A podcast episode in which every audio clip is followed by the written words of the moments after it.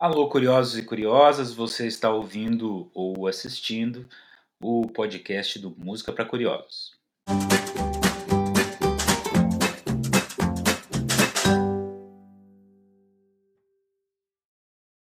Então não se esqueça de se inscrever, ativar o sininho aí no YouTube. Quem está nas plataformas, segue a gente, compartilha. Hoje eu vou conversar com meu amigo Otávio Santos. Se você estiver interessado pelos trabalhos acadêmicos dele, vai encontrar ele pelo nome de Otávio Luiz Silva Santos. Mas dentro do campo da, da trilha sonora, dentro da indústria do cinema, ele é conhecido como Otávio Santos. Né? O Otávio fez licenciatura em música na Universidade Estadual de Londrina comigo, estava no mesmo ano que eu. Depois ele foi fazer uma especialização em trilha sonora para cinema e TV na UCLA, que é a Universidade da Califórnia, cuja sede é em Los Angeles, é, no coração da indústria do cinema é, norte-americano.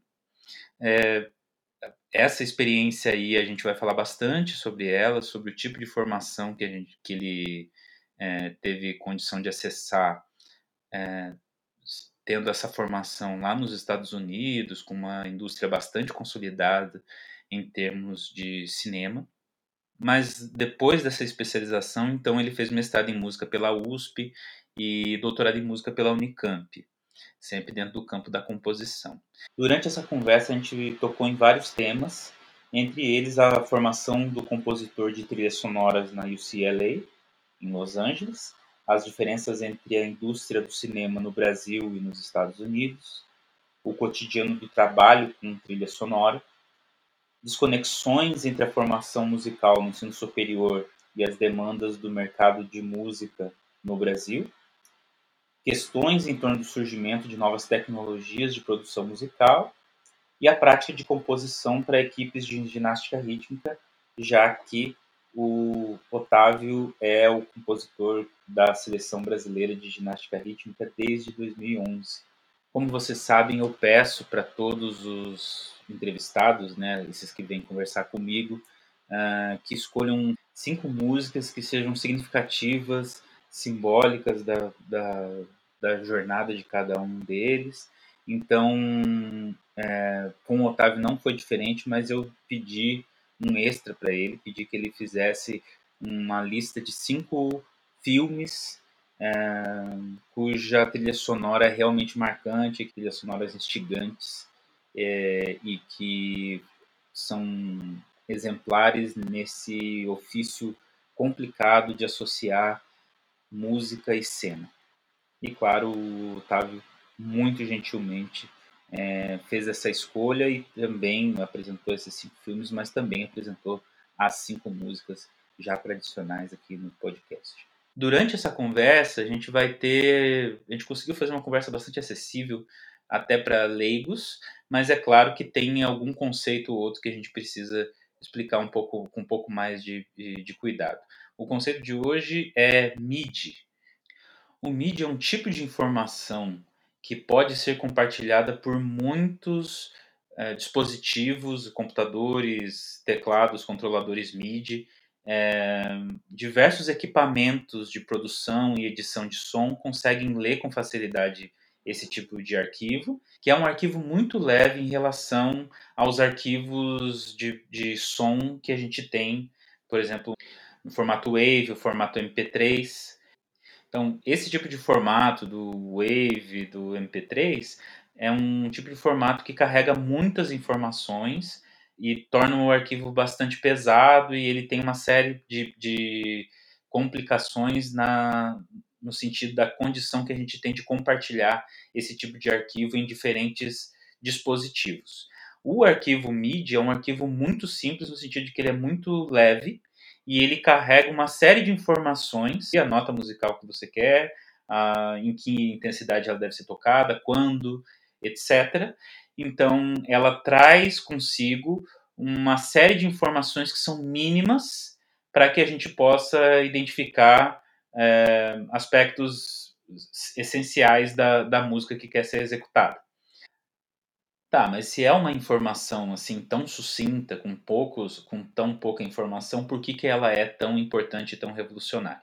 Bom, porque quando a gente trabalha com MIDI, a gente tem esse arquivo com só com as informações essenciais e a gente pode colocar a roupagem que a gente quiser dentro desse arquivo. Então, imagina que você tem uma biblioteca de sons, como hoje é muito comum, é, você ter uma biblioteca de sons de violino, uma de sons de trompete, e você pode pegar aquele arquivo MIDI que só diz que nota deve ser tocada, em que, em que momento, em que intensidade, forte ou fraco e tal, e você pode pegar esse arquivo e falar: eu quero essa música, essas notas sendo tocadas por um trompete. E aí eh, você busca dentro do, da, da biblioteca de sons e coloca, é, associa essas duas informações de forma que você vai ouvir aquilo que estava colocado em modo MIDI com som de trompete. Não, agora eu quero mudar isso para um som de violão, eu quero mudar para um som de violino, eu quero um fagote tocando essa passagem. Então, é, o arquivo MIDI nos fez, é, nos deu a capacidade de, por exemplo, escrever para uma orquestra ou gravar um, um uma música é, que seria executada por uma orquestra ao vivo, sendo executada no seu quarto. Você consegue é, organizar essas informações e é, fazer com que a sua biblioteca de sons produza um resultado muito particular. Claro que ele é não é a mesma coisa do que o som gravado em um estúdio com músicos é, de verdade, mas ele dá uma série de alternativas do ponto de vista criativo que estão sendo vastamente utilizadas hoje em dia. E essa capacidade de produzir música para grandes conjuntos dentro do seu quarto, só você programando é, arquivos e, e, baixando sons que foram gravados de músicos de verdade para serem acoplados aí a, essa informação MIDI, faz com que a gente possa, por exemplo, compor trilhas sonoras é, para filmes usando apenas um computador, sem ter é, acesso a um, a um instrumento tradicional, por exemplo. É, imagine, obviamente você já que não conhecia o MIDI já está entendendo o tamanho da revolução, o tamanho do, da diferença que um arquivo como esse dá para a prática musical das pessoas é, hoje em dia, para as condições que a gente tem de fazer, produzir música é, sem grandes é, produções, sem envolver milhares de, de em gasto, pagando cachê e tal. Esse é um ponto que levanta uma série de questões e a gente vai abordar alguns desses, dessas questões aqui na nossa conversa. Então, para uma experiência mais rica, recomendo que vocês acessem o site musicapracuriosos.com para ter acesso às notas desse podcast com o Otávio, que traz aí uma série de outras informações que ele traz aqui ah, passando, né? E que lá você vai ter uma, um link para apreciar ainda mais é, trabalhos que ele está aqui citando. Também vou precisar dizer que a gente teve um problema técnico aqui com a iluminação e essa é a razão de quem está assistindo no YouTube estar tá me vendo com uma é, imagem que não é das mais agradáveis.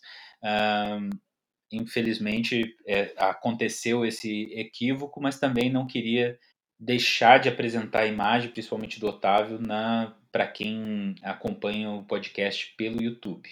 Então, quem está acompanhando esse podcast pelo formato áudio não, não vai ver esse problema, obviamente, mas quem acompanha pelo YouTube vai ter então esse inconveniente, tá? Que, que não vai se repetir, é, pelo menos não é a intenção. A intenção é sempre oferecer a melhor qualidade em termos de vídeo e áudio é, para vocês. Então, sem mais delongas, com vocês, Otávio Santos.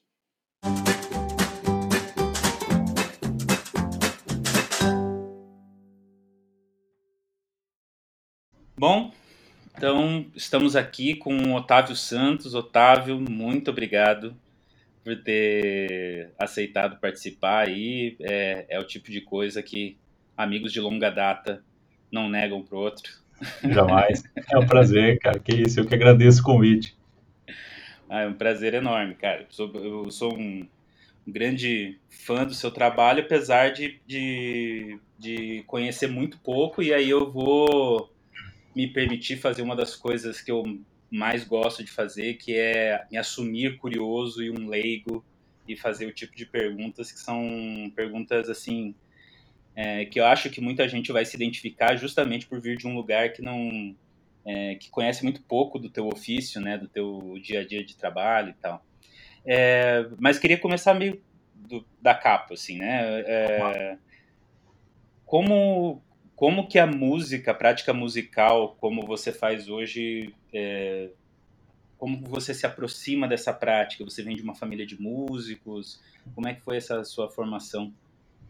Não, a minha família não tem nenhum músico, é, mas meus pais gostaram, sempre gostaram muito de música, né? Então, é, eles sempre incentivaram. Meus pais tinham aquela política de que o que nós não podemos ter, nós queremos que nossos filhos tenham. Então, é, eu tenho dois irmãos, um mais velho e uma mais nova, e nós três, desde cedo, já eu, é, colocaram a gente na música. Eu, com sete anos, fui fazer aula de violão, meu irmão de teclado, minha irmã de piano. Então, eles sempre apreciaram muita música, gostaram muito de ouvir, e por nunca terem tocado, eles quiseram que a gente tivesse essa chance, né? E foi muito bacana, assim. Então, tanto eu quanto meus irmãos tocamos, mas eu fui o único que levei profissionalmente isso, né? Um, meu outro irmão formado em direito, minha irmã psicóloga, eles usam como hobby, e, e eu fui o que levei profissionalmente, né? Então é bacana porque por eles gostarem de música, é, eles sempre ouviram muita coisa. Então é, eu cresci ouvindo muita coisa diferente, até principalmente coisas que não eram da minha idade,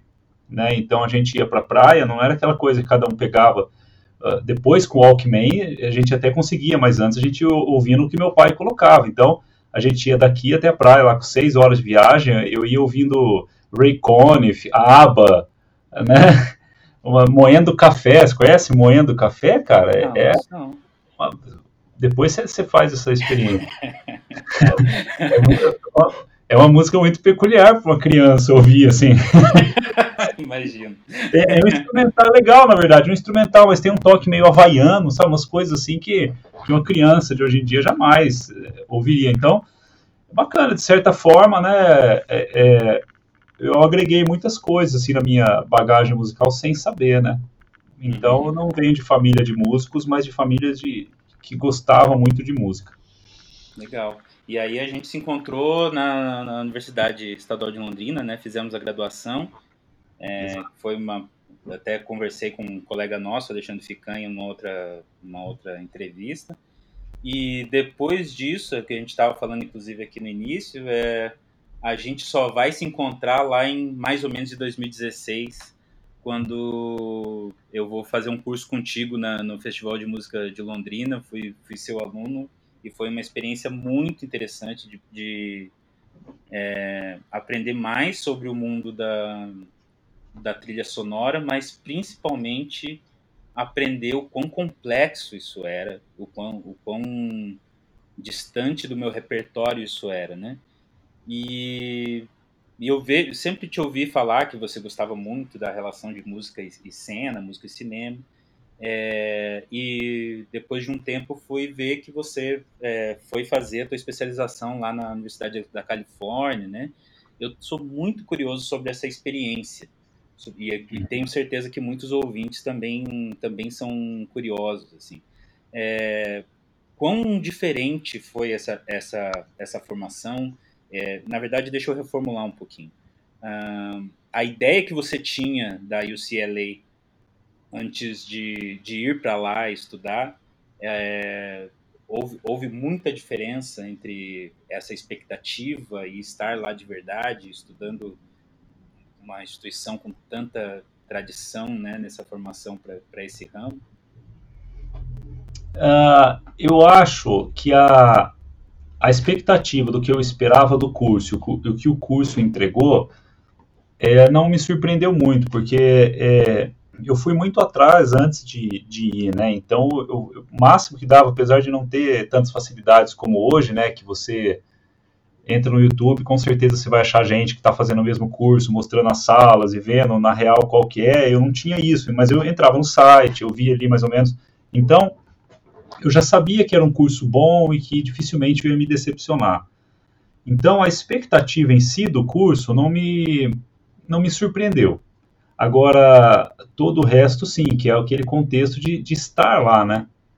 E esse estar lá, porque pensa que é, é, eu falo de Londrina, né? E na época que eu fui, antes de eu ir para esse UCLA, é, eu volto nessa mesma questão, é, não tinha essa facilidade de, da internet. Então, é, os programas que eu mexia aqui de música, de mídia, talvez depois a gente entre mais nessa parte, um pouquinho mais técnica, mas é, era muito difícil, porque não, eu não sabia nem como aprender direito, não tinha tutorial, esse monte de coisa disponível, então era uma coisa que eu tinha que ir na raça, ninguém aqui fazia isso, então não tinha para quem perguntar, como é que você faz isso no, no Cubase, não sei o quê. Então eu fui muito atrás sozinho, era uma coisa muito assim de, de, de cidade pequena mesmo, né? Não ter muito a quem recorrer e tal. E de repente você vai para para Los Angeles no olho do furacão, né? Que já é uma, uma metrópole e tudo acontece lá e Hollywood e tal. Então essa mudança foi muito louca na minha cabeça, assim, de sair de Londrina, onde era eu e eu mesmo, e estar num lugar onde você fala, caramba, o John Williams mora nessa cidade, todo mundo, ele estudou nessa faculdade que, que eu tô. Então, é, nem tanto o curso me surpreendeu, mas o fato de, de, de estar aqui e de repente estar lá né, era uma coisa muito distante, assim, que eu não achei que eu faria. E quando eu vi que, que eu estava lá, isso aí mexeu bastante comigo. Foi bem, bem empolgante, assim, bem interessante estar lá. Legal. E, e você teve uma, bom, pelo, pelo o que a gente vê do seu currículo, é, que inclusive você teve uma, uma menção honrosa, teve um prêmio é, pelo trabalho que você estava fazendo lá, né, de, de destaque dentro dentre os alunos, né? Isso já, já deve ter sido uma sensação muito muito legal você oh. vir é, desse contexto de, de, de uma, não, não, não tem uma palavra melhor para pensar, mas da artesania de, de buscar as coisas, né? eu me lembro quão difícil isso era de conseguir o software, de conseguir esse tipo de informação e tal.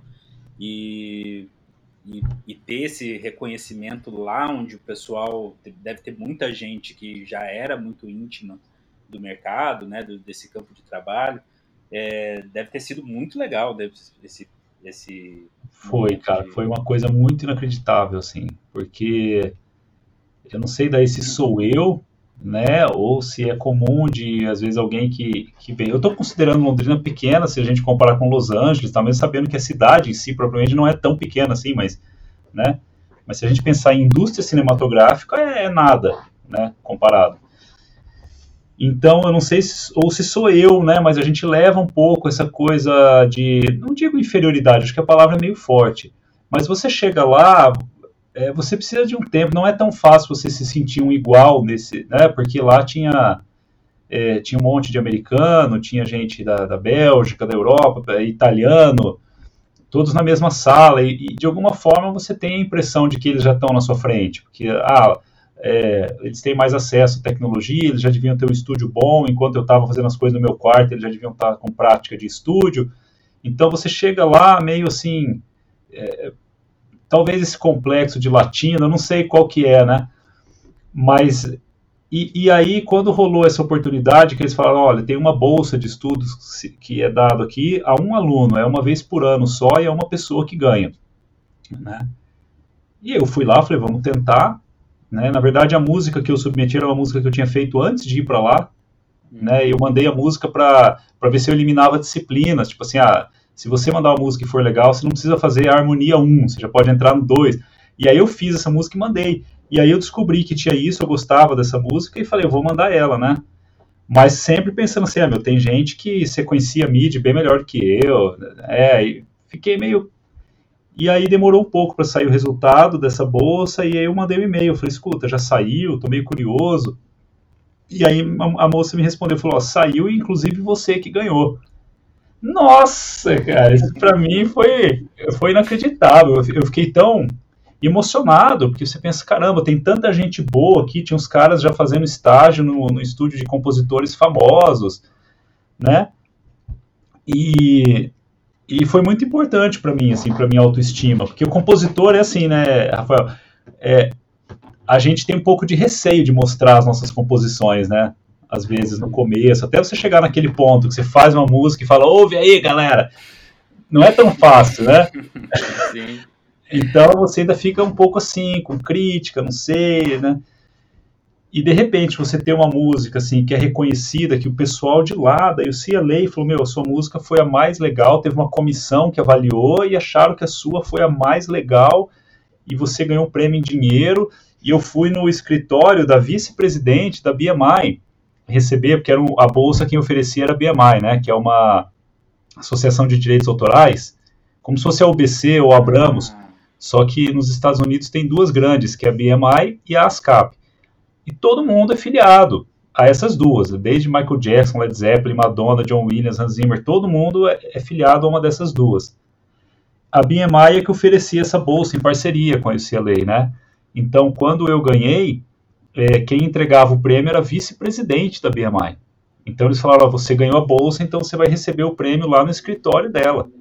E aí fui eu lá, minha esposa estava junto comigo, fomos nós dois na Sunset Boulevard, aquele prédio gigante da BMI, entramos lá com toda, né, fotógrafo para registrar, e aí entrei na sala da vice-diretora, que era uma mulher, ela, ela é, é conhecidíssima no meio musical, você entra na sala dela, tem foto dela com Michael Jackson, com B.B. King, porque, é, é, e, e de repente eu tava ali, caramba, meu, fiquei emocionado, eu comecei a chorar a hora que eu fui receber, eu falei, você não sabe tanto que isso aqui significa, aí a minha esposa começou a chorar, e ela falou, para, senão eu vou chorar também.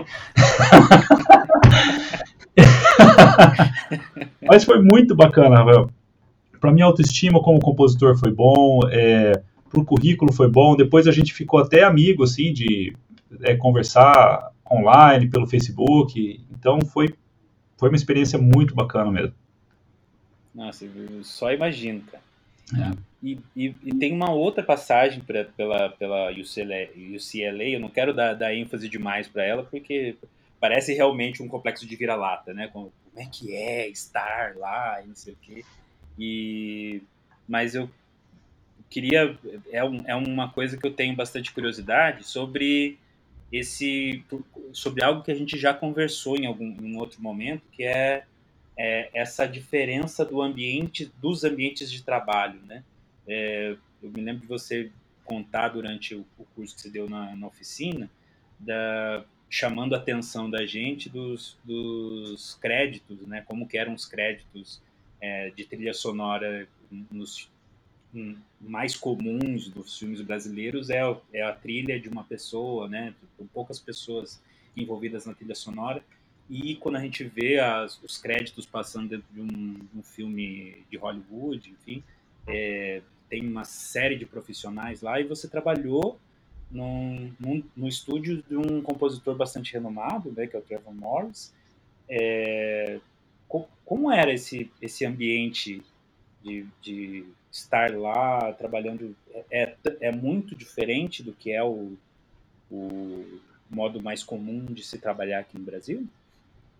é bastante diferente. É bastante diferente pelo seguinte: o Brasil ele está caminhando ainda, né? Mas o Brasil, em termos de indústria, está muito distante dos Estados Unidos, né? É, e aí é uma outra questão que a gente pode até abordar depois, se você quiser, mas que é essa questão da indústria mesmo, de onde vem o incentivo e tal, os recursos, mas lá é muito mais consolidado. Então, é, as funções são muito bem definidas, né? Como eu dizia, por exemplo, aqui um trabalho que é, um compositor. Aqui, às vezes, você falta até mão de obra, tem certas funções na, na estrutura de uma, de uma, trilha sonora, por exemplo, é, que você precisava de profissionais para fazer determinada função, que aqui você nem tem quem faça, ou você tem muita dificuldade de achar alguém que faz aquilo, de tão específico que é o, o trabalho, né?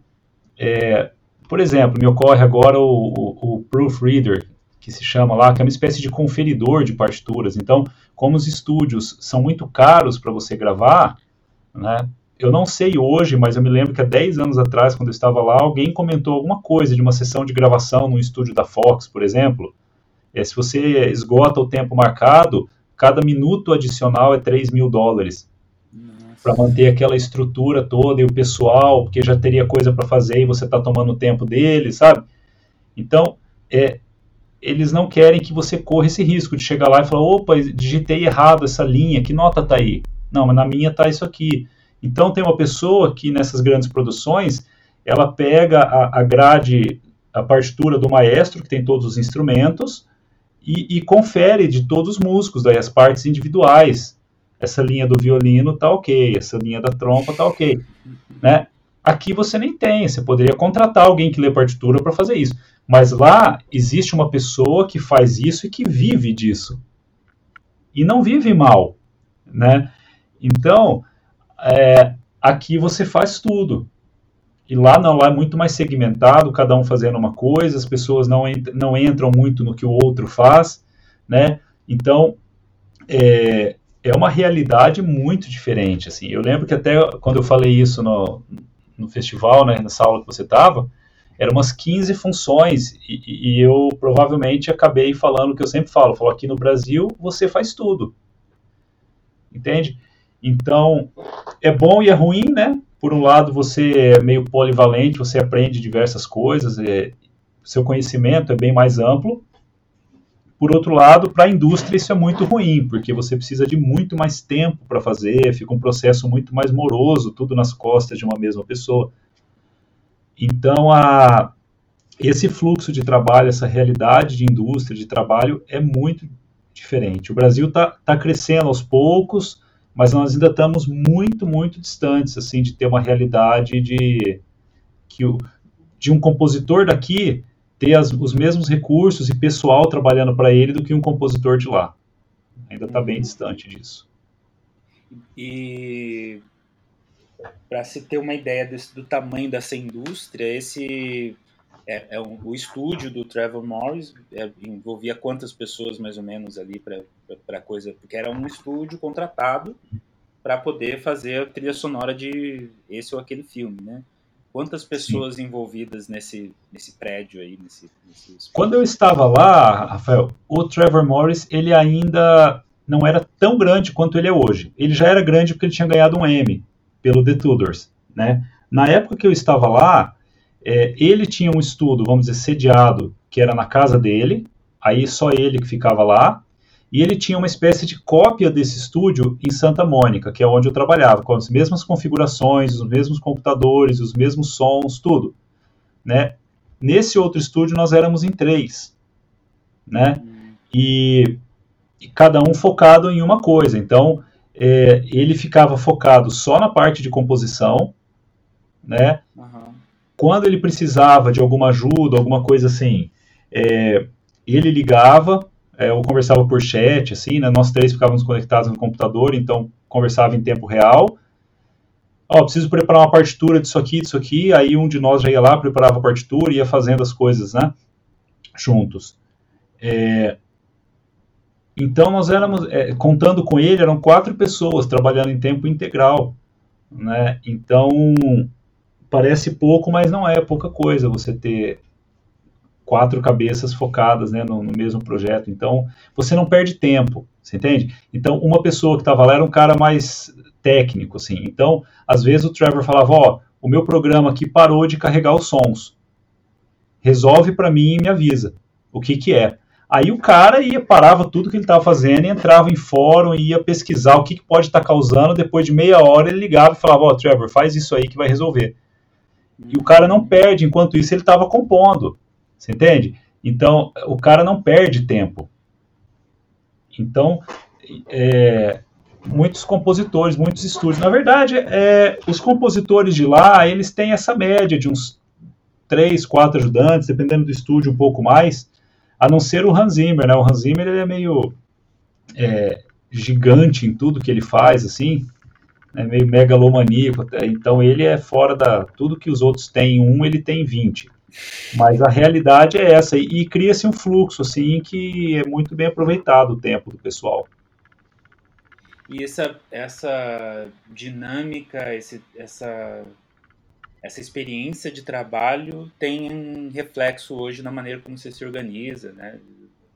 Tem, total.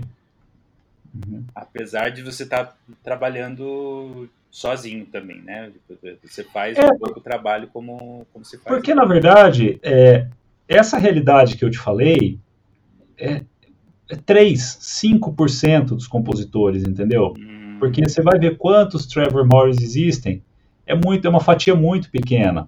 Acontece que esses caras são os que aparecem, porque os projetos são grandes, etc. Né? Mas é, grande parte dos compositores, na verdade, trabalha ele ele mesmo e, e no máximo um ajudante aqui, outro ali, sabe?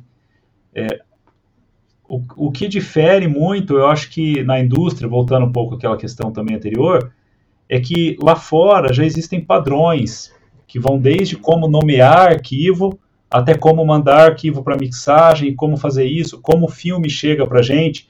Aqui no Brasil a gente ainda está bem atrás nesse sentido. A gente ainda recebe, é, às vezes você está trabalhando em produções e não são produções pequenas, né? E, e, aí você recebe um arquivo no formato errado e vem com nome que não tem um padrão e dá problema nesses envios de arquivo. Então ainda tem muitas coisas para acertar, né? que lá fora dificilmente ocorrem. Assim. É uma questão de amadurecimento da, da indústria mesmo, né? não é nem incompetência, é amadurecer.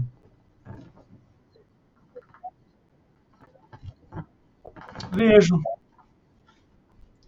Eu vejo, falando na parte da, da música, até pouco tempo atrás, poucos diretores queriam ter música original nos filmes. Né? Também porque não achava compositor tão fácil né? Então, é, você vê novelas, é, novelas grandes, aquelas mais famosas que passavam, era tudo banco de trilhas. O cara tinha lá um DVD, comprava um pacote lá com 10 DVDs de trilhas de suspense, 10 DVDs de trilhas de ação. E as novelas eram feitas com essas músicas, que a gente chama de stock music, né? É, de uns tempos para cá, não. Aí o pessoal já começou a perceber que você contratar alguém para fazer fica mais legal, né? Mas o, o, cara passa 10 anos da vida dele dirigindo filmes e editando músicas que já existem. A partir do momento que entra um compositor, ao mesmo tempo que você entra resolvendo um problema, você, você entra atrapalhando, porque daí, se o cara quer uma mudança na música, ele não vai lá no programa dele e muda. Ele tem que pedir para você, agora você está ali né? Então, se o cara muda a música por conta, ele interfere já no seu trabalho. Tem filmes que eu trabalhei, só para tentar ilustrar um pouco, né? É, é, o diretor falou assim, ó, oh, faz uma música aí só para a gente tocar na cena, para dar um clima, que era de suspense, né? Não precisa ser a versão final, não, é só para dar um clima tal. E aí eu fiz lá algumas coisas, uns esboços, mandei. Aí chegou na hora da gravação, ele colocou lá para tocar, os atores gravaram, todos já com clima de suspense e tal. O que rolou é que depois disso, ele pegou essa trilha, levou para montagem e editou o filme com ela e cortou ela e jogou um pedacinho aqui, outro pedacinho lá, começou a fazer umas emendas de tal forma que até hoje eu não tenho os arquivos final dessa trilha. os arquivos finais eu não tenho, porque o que eu tenho é aquele primeiro esboço, né? O resto tudo ele editou por conta. E, e eu falei, cara, você não precisava ter feito isso, eu tô aqui para isso. Então, você entende? Não é só uma questão de, do saber fazer, é uma questão de mudança de, de raciocínio. O diretor tem que aprender que agora ele trabalha com o compositor e que o fluxo dele é outro. Então, esse amadurecimento tem acontecido. O pessoal já está mais atento e, e muitos diretores que tinham um certo receio de trabalhar com trilha original já estão cedendo, assim, indo atrás de compositores. Porque é, não se trata só de qualidade, se trata de perder o controle. Partir do momento que você vai lá, pega a música que você quer, põe no seu filme, edita, você tem controle total. Quando eu terceirizo a composição da música, eu já não, não controlo o que o outro está criando. Então você fica quase que refém, vamos dizer, da criatividade do outro. E é difícil quando você tem o controle total você começar a delegar. Então, é, isso é algo que os diretores têm aprendido a fazer de uns tempos para cá, né? De que você terceirizar não é perder controle, é somar. É alguém com outra cabeça, com outra formação, especializado, que vai colaborar. Então, tinha um pouco esse receio de, ah, deixa que eu faço sozinho, que vai ficar melhor. E isso tem caído por terra, então isso é muito bom, é um sinal de que a indústria está amadurecendo. Legal. E, é, você vê certos obstáculos para esse desenvolvimento é, aqui no Brasil é que eu, eu ao longo das conversas aqui eu tenho batido bastante nessa questão do desenvolvimento dos mercados. Né? Então, como que, que se cria, se estrutura é, indústrias em torno de gêneros musicais, em, termos, em torno de, de, cenas específicas e tal, né? É, você vê é, algo que, que a gente pode fazer, que, que, a, que a estrutura pode acontecer, que a, que a estrutura pode promover para que é, a gente consiga, porque me parece que uma das questões que é mais comum de se apontar dentro da questão da indústria é o quão dependente é, se costuma ser de incentivos, é, de lei de incentivo e, e, todo esse tipo de coisa, né, de captação. É, uma pergunta de quem realmente não entende essas engrenagens de como a coisa funciona, é, existe algo que nos impede de criar uma indústria tão independente quanto a gente tem em Hollywood? É, eu acho que impedimento, sim, impedir, não. Uhum. Mas iria requerer um esforço que eu não sei se estão dispostos a fazer.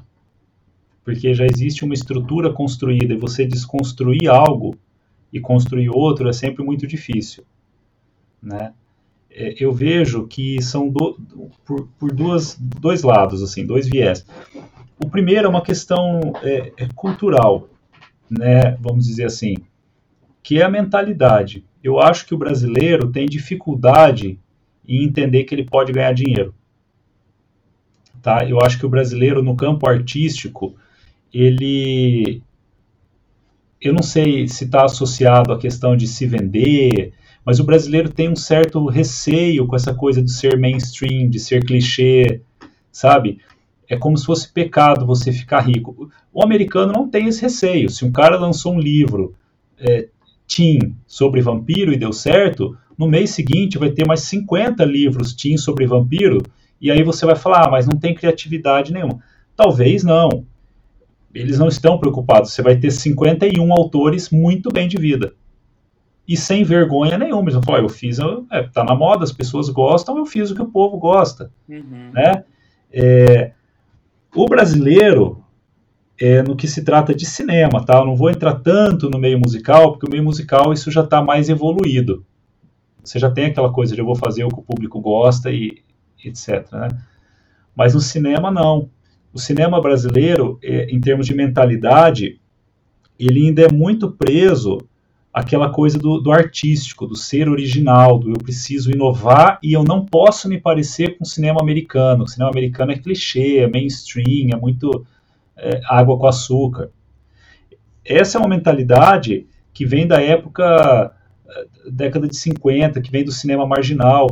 Teve uma época na história do cinema que os Estados Unidos estava bombando, que era a, a, era de ouro, que a gente chama de Hollywood, aqueles grandes filmes românticos, né, Casablanca e tal, de 30, da década de 30 até a década de 50.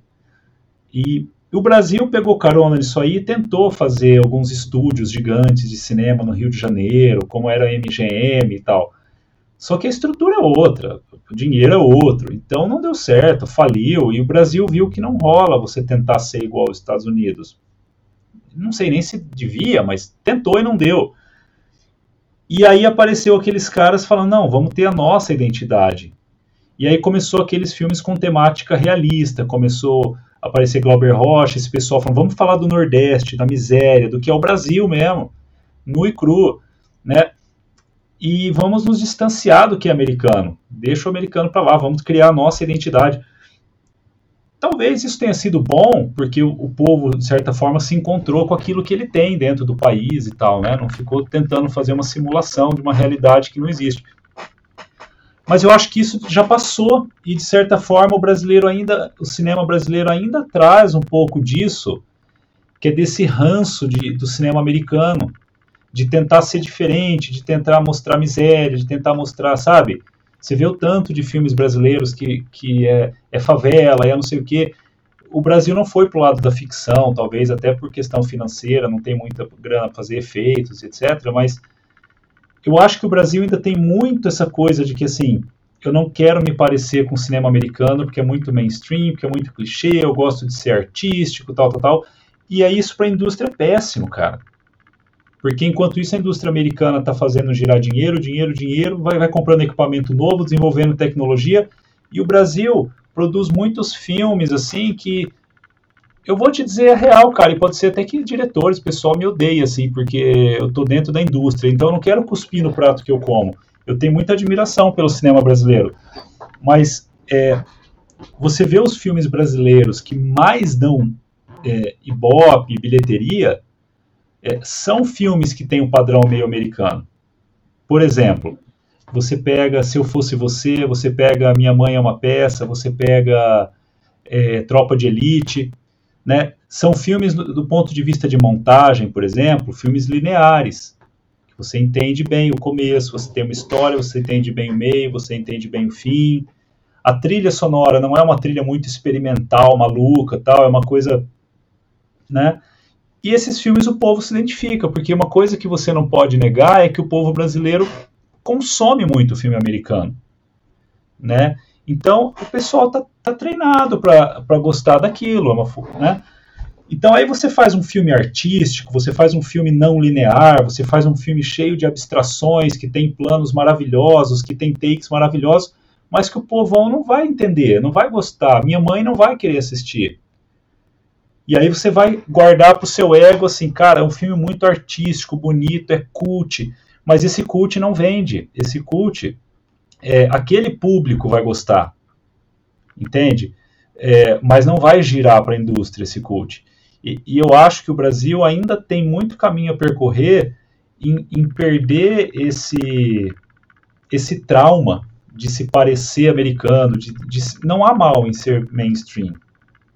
Você entende? Eu nunca esqueço de uma disciplina que eu fiz no mestrado de cinema lá na USP, e o professor falava, ele, ele mencionou o nome do Spielberg na aula. Ele falou, ah, porque o Spielberg. E aí eu olhei para o lado e eu vi vários alunos ali fazendo. né? Que Spielberg, né? ET. Né? Vamos falar de cinema, né? E aí o, o, eu me lembro que o professor falou assim: aquela cena de abertura do resgate do soldado Ryan, que dá uns closes em membros amputados das pessoas na praia, é uma referência direta do Spielberg aos filmes de Akira Kurosawa. Aí na hora todo mundo assim, ah, genial mesmo, né? Entende? Ela, não tem mal. Você tem coisa cult que é boa e coisa cult que é uma porcaria. Você tem coisa mainstream que é cult e coisa main, é, que é boa e coisa mainstream que é uma porcaria. Então, onde que eu quero chegar? O brasileiro precisa mudar essa mentalidade de priorizar sempre ser extremamente original e artístico e diferente de tudo. Não há pecado em ganhar dinheiro em fazer o que vende.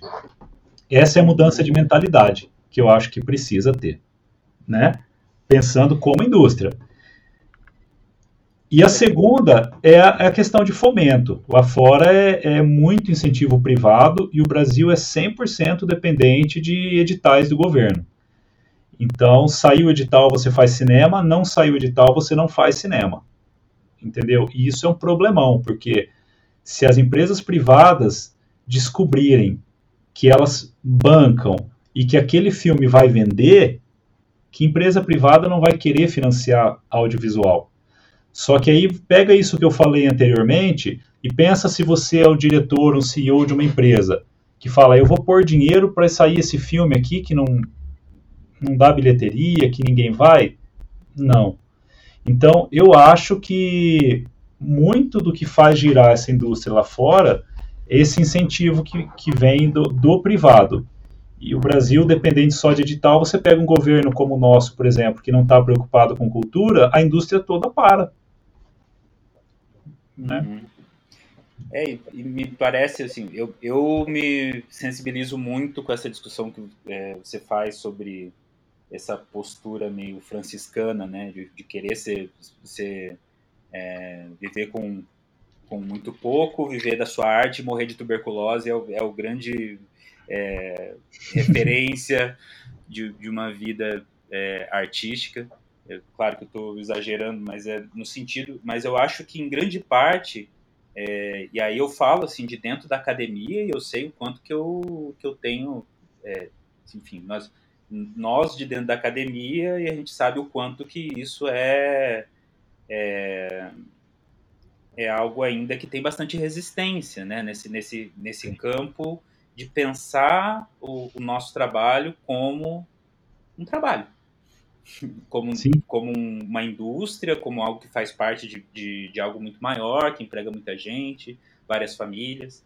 E, e esse ranço né, de, de, de pensar, é, de, de assumir como alguém que pretende sim ser reconhecido e, ter e circular por um público maior em um país que em, no qual a gente tem um nível de escolaridade muito baixo, a gente tem várias questões sociais muito delicadas é, e ainda é bastante, ainda me parece um, um contrassenso ou algo que pelo menos a gente deveria parar para pensar é, na postura que a gente tem sobre como formar músicos. Nem falando de formar músico para fazer cinema, que eu acho que ainda é ainda mais é, específico, mas uh, como que a gente desenvolve essas capacidades também de gestão da carreira dos, desses músicos, né? Eu saí de, da, da graduação com muito pouco conhecimento sobre esse aspecto e, e, não, não culpo a universidade de forma alguma, mas hoje eu tenho muita preocupação com os meus alunos, no sentido de pensar principalmente que esse mercado está mudando muito rápido e, e que tipo, a, a, gente nunca teve é, preocupação em pensar nessas questões de uberização do trabalho do, do músico, né? O quanto que é, da, as plataformas de streaming, tipo Spotify, acabam matando grande parte de um rendimento que vinha da venda de CDs e tal. Então, me preocupo muito com essa. com, com uma postura que a gente ainda tem, desse, disso que você diz, chama. É, não, não, não foram essas palavras, mas um certo receio de, de, de valorizar o seu trabalho e de entender que esse valor pode vir, sim, em forma de é, dinheiro, né? Deve vir, né, Rafael? Uhum. Deve vir. E é isso que o artista tem que se libertar. Entende? É, tem um rei, eu não vou me lembrar agora o nome dele, de Portugal, que ele construiu, ele reformou todo o, o palácio dele e ele achou que estava muito triste. Então ele, isso é real. Ele queria é, trazer alguns músicos para poder dar um clima mais né, é, festivo, elegante, alegre, tal, para o palácio. E aí ele contratou, vamos dizer, alguns músicos para que ficassem tocando, mas mandou construir num cantinho do palácio, mandou construir é, uma, como se fosse uma rua, uma parte do palácio meio em ruínas, quebrado, tudo ali, e falou: queria que os músicos ficassem aqui porque eu acho que eles vão se sentir mais à vontade, tá mais próximo do ambiente que eles vivem. Você entende? Então, é, nós não podemos ter esse receio entende? Uma vez uma pessoa que trabalha com, com parte visual, de é, animação 3D e tal, é, ele falou para mim assim, eu acho muito engraçado quando eu peço orçamento para algum músico para fazer a parte sonora dos vídeos que eu faço de publicidade, porque o músico, ele falou, isso é unânime, o músico sempre passa o orçamento já pedindo desculpa né? Ele falou, oh, cara, é tanto, mas se você não tiver, não tem problema, a gente vê o que, que dá para fazer, não sei o que, tal, tal, tal.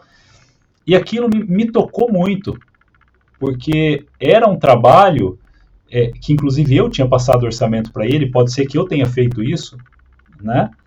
É, eu não me lembro quanto que era o valor, mas era 30 segundos, assim, sei lá, eu devo ter passado dois mil reais, mil reais, sei, e depois eu descobri que ele estava cobrando 300 reais o segundo da animação dele. Né? Então, é, aquilo mexeu demais, e aí eu falei, é, é exatamente isso. Nós devemos ganhar dinheiro com o que a gente faz. Ninguém sobrevive de, de, de arte. Então, esse mito que existe sobre a figura do artista, essa coisa romântica, tem que acabar de uma vez. De que vem uma, Começa pela discussão do dom, então, né? você não, não, é talentoso porque você estudou a vida inteira, você nasceu com o dom. O médico estudou, o engenheiro estudou, você nasceu com o dom, né? Uhum. É, então começa por aí e depois é, essa coisa de que ah, o compositor parece que vem uma musa, não é, divina que pega a mão dele, ele fecha os olhos, o dançarino fecha os olhos e começa a dançar e a hora que acaba ele nem viu, mas ele inventou uma dança nova. Sabe a bailarina? Todo mundo tem pereba, só a bailarina que não tem. Esse aí é o artista, entendeu? O mundo do artista é perfeito, ele, ele entra, deixa alegria por onde ele passa e sai. Não dá, né? É, dá. e, e um, uma dos me, um dos mecanismos que eu vejo justamente para se é, para justificar essa, esse afastamento dessa ideia é, de de fato entender o mercado no qual você está e, e, tentar buscar o melhor proveito disso. Uma delas tem a ver com essa crítica uh, que é muito comum, a ideia de um enlatado. O que é enlatado que vem do, do, de Hollywood, o que é enlatado que vem, sei lá, da, da publicidade. E, e esse é um tipo de coisa que me parece algo muito mais baseado em preconceito do, do quão complexo é construir um filme, dá-se a impressão de que o cara que está compondo a trilha sonora tem uma formulazinha ali, né?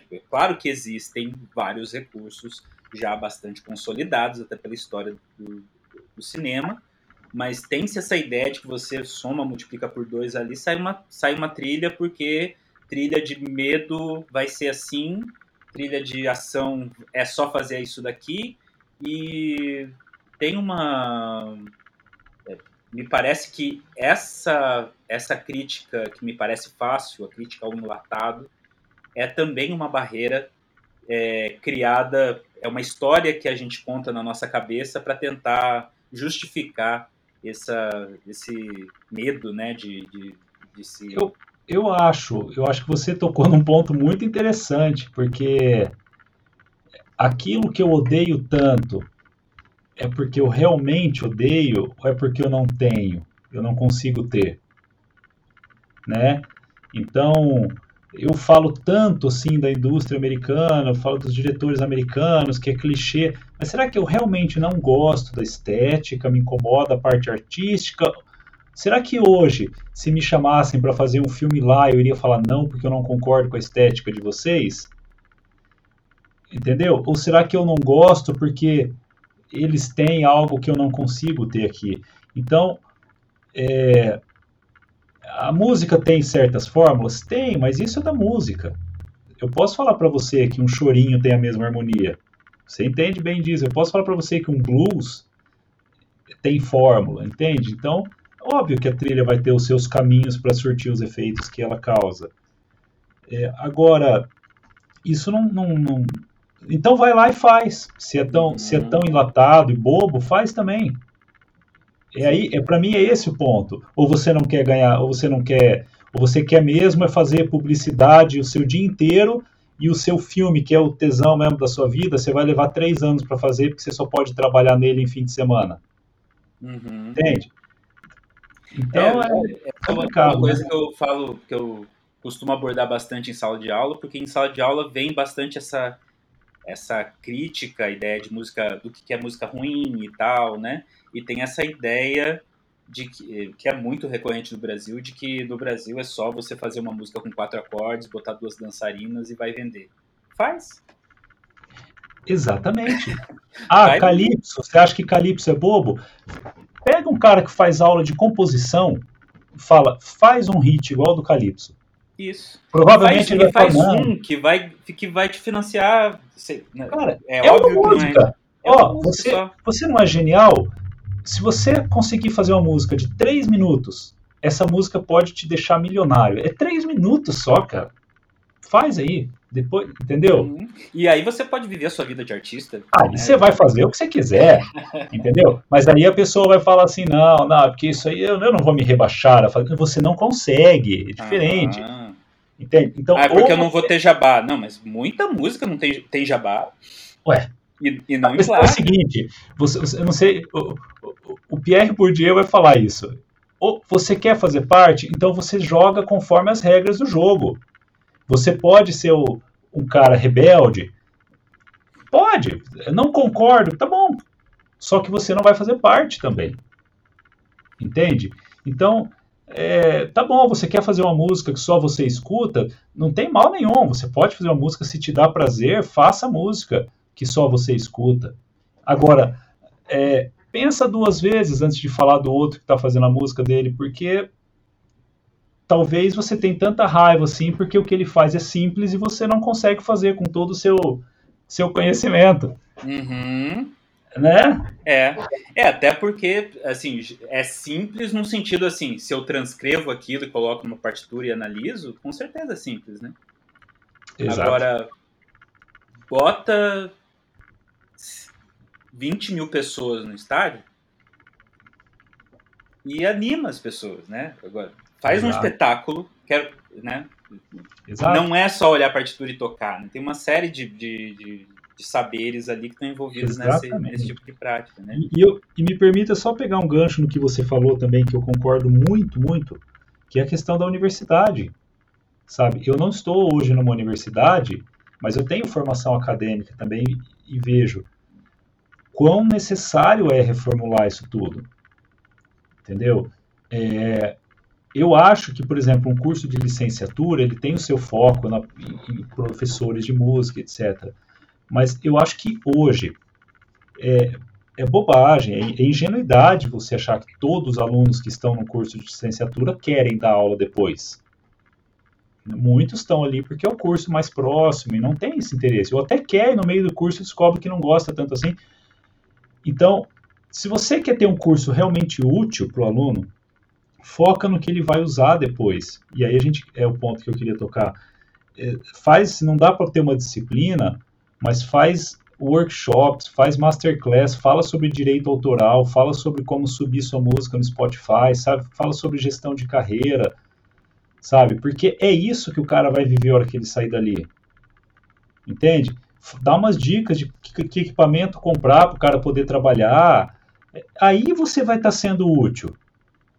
Né? Então eu acho que assim, ah, mas é licenciatura? Tudo bem, você vai focar na parte pedagógica, mas você consegue fazer um adendo, nem que seja de atividades extracurriculares, de estágio, que vai contemplar isso tudo, porque é isso que o músico vai precisar na hora que ele sair dali, cara.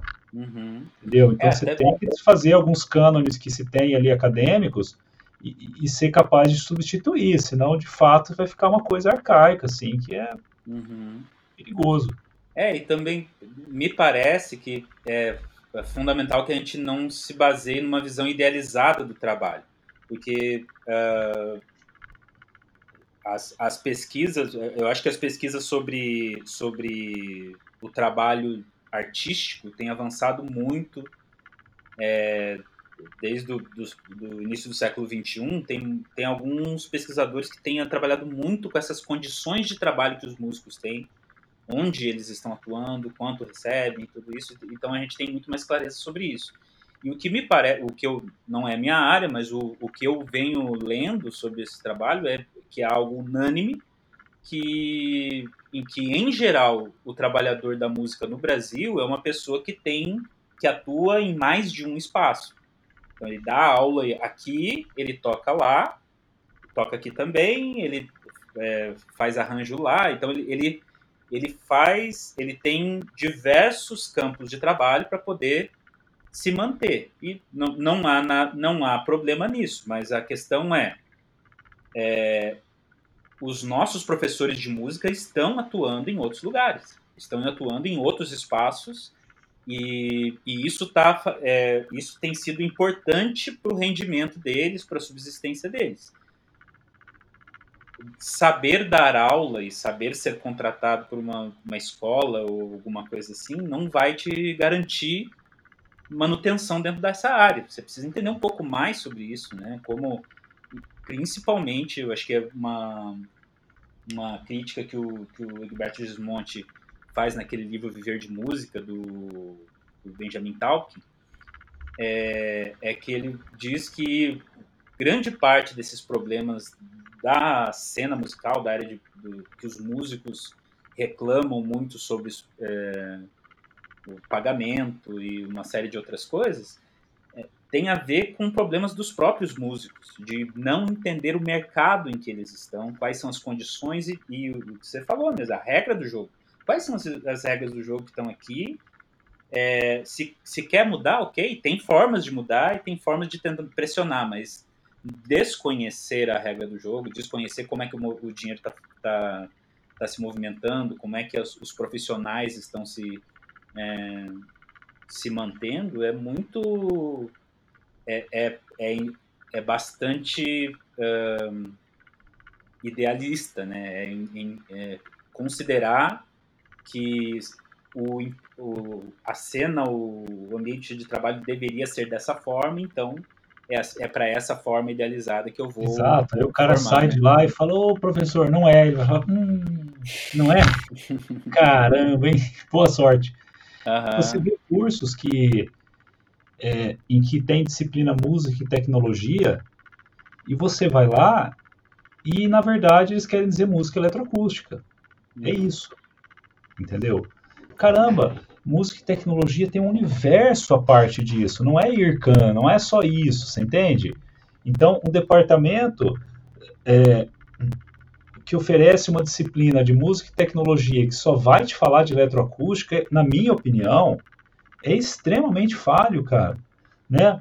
Eu vou dar um exemplo que não é querendo me gabar, porque muita gente faz a mesma coisa, mas assim, é, se eu te mostrar aqui, eu não quero tirar a câmera do lugar, né? Uhum. Mas nesse momento, eu estou aqui na minha frente com dois computadores, né? Com um controlador, é, um teclado controlador MIDI, uma plataforma de controle MIDI com oito faders, uma placa de som externo, um tablet, dois monitores e uma TV, né? E eu trabalho com as duas máquinas interligadas e o vídeo passa na TV por um programa X no Mac e o meu Pro Tools, que é onde eu trabalho, com o Base que eu componho, é no computador com Windows. Eu dou play em um, toco o vídeo sincronizado com a imagem. Cara, é uma série de coisas. É, se isso não é tecnologia, eu não sei o que, que é. E aí o cara sai de lá. É, eletroacústica é um bom exemplo de um, de, um, de um gênero que é apreciado dentro da academia, mas que não tem status fora. Isso nem é uma crítica, é, é simples, é um fato. Você sabe o que estou dizendo. E aí o cara vai lá e está crescendo muito o interesse de pessoas que estão se graduando em música com interesse de audiovisual, de games, de cinema. Eu tenho visto isso, né? E aí o cara sai de lá e ele fala, beleza, eu quero fazer trilha. Ah, você vai começar do zero, cara, porque a não ser que você pegue um filme cult, experimental, que vai aplicar essa coisa de eletroacústica, você... não é isso que o mercado vai te pedir, não é isso, cara. Entendeu?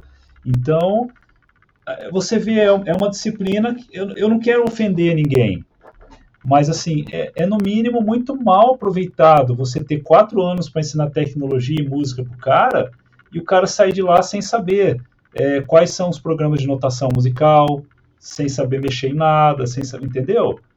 É, é, a questão é assim, você quer ver e abrir os seus olhos para o que está acontecendo de verdade? Ou você quer fingir que é isso? Aí é uma escolha da, não só das faculdades, eu falo agora porque a gente está nesse assunto, mas serve muito para as instituições.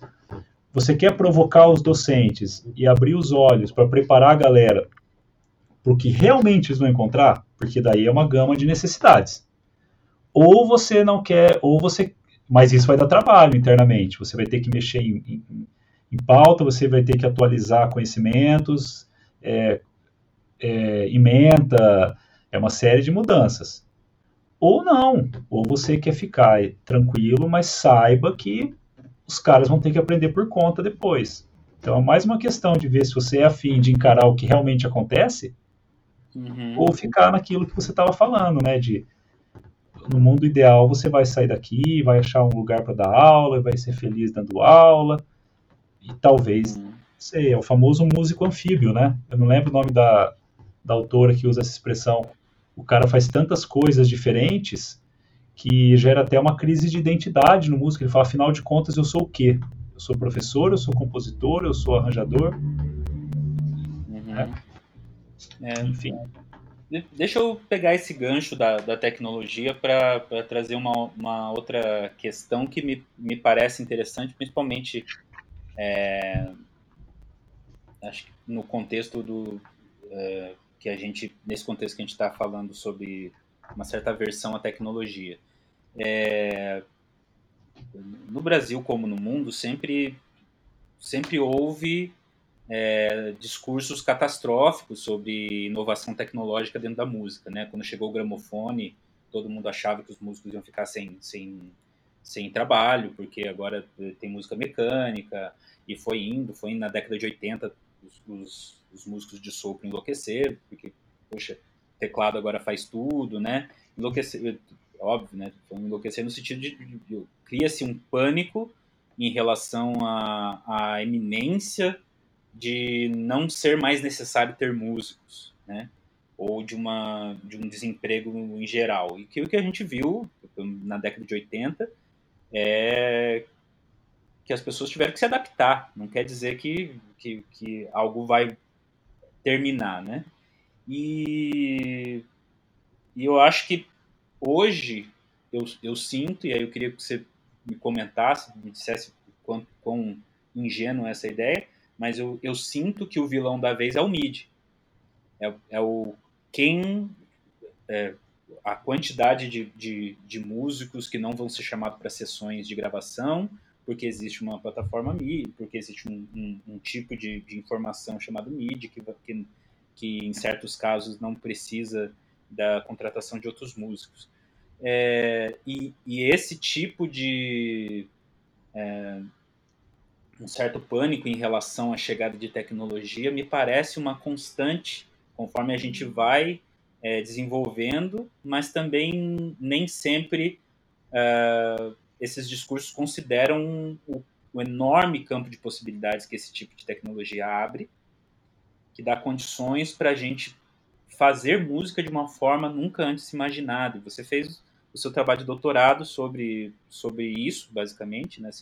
É, dei uma olhada no trabalho, não foi, não, não foi nada que se possa chamar de leitura, mas me parece que é, uh, que é algo que você aborda. Como é que você tem visto e como é que você, primeiro, você vê esse tipo de, de crítica a, a, ao surgimento de novas tecnologias e como que você responde essas questões para quem se, é, se coloca essas, esses, essas tecnologias como algo indesejável? Não, veja, é, toda tecnologia que chega, ela vai causar um certo impacto, mas a gente não, não pode, a gente tem que aprender a não se apavorar. Existe um professor, se não me engano, ele é até de direitos, que chama Tim Wu, né? É, e ele fala uma coisa legal, ele fala assim, toda grande mudança tecnológica, ela causa um pânico, parece que vai ser o apocalipse. As pessoas falam, nossa, quando a internet surgiu, agora o mundo vai não sei o quê. Ele fala, gera um pânico tão grande é uma questão de tempo até as pessoas entenderem que aquilo vai se acomodar e vai encaixar como uma peça de engrenagem social que continua rodando. Mas dali a pouco vai aparecer uma outra coisa que vai causar pânico, todo mundo vai achar que é o fim da humanidade, que vai tomar conta dos homens, etc. Aí é, vai acalmando e vai assim, é uma, uma engrenagem que assenta. O MIDI foi assim, talvez, quando ele começou, né, muita resistência, porque a mesma questão do carro né, biocombustível e elétrico. É, né, quem, quem tem uma, uma empresa de petróleo não quer que, que a eletricidade vingue mesmo. Então, esse tipo de, de resistência a gente sempre tem. Né? Mas eu acho que esse pânico de que o MIDI iria atrapalhar, ele, ele já foi superado. Né? E ele se estabeleceu como. É, tem os seus lados negativos? Tem. Mas eu acho que o lado negativo do MIDI nem é questão de desempregar pessoas. Esse eu acho que foi uma solução, porque hoje são tão poucos trabalhos que tem orçamento para bancar uma banda ou uma orquestra, que se não fosse o MIDI te dar recursos para substituir tudo isso sozinho, é, as trilhas estariam todas sendo feitas com duos, com trios, com piano solo. Então, isso na verdade o MIDI veio resolver, eu acho. Acho não, tenho certeza que ele veio resolver. É, o problema que ele gerou, eu acho que é mais é, uma questão assim de ele é, é como você pode fazer tudo, você criou um, uma espécie de simulacro em que às vezes a simulação supera a realidade. Então, hoje em dia, você tem muito isso na trilha de cinema. Você vai fazer uma, uma peça orquestral, o pessoal, por alguma razão, gosta muito das coisas épicas, né, grandiosas, não sei o quê. Então, você vai encontrar bibliotecas de som que tem um coral com mil pessoas, né? É, você vai ter. O cara pega uma biblioteca de som já que já é de uma orquestra sinfônica que tem 40 violinos e ele vai gravar duas linhas daquilo, uma embaixo da outra, entendeu? E vai somando instrumentos.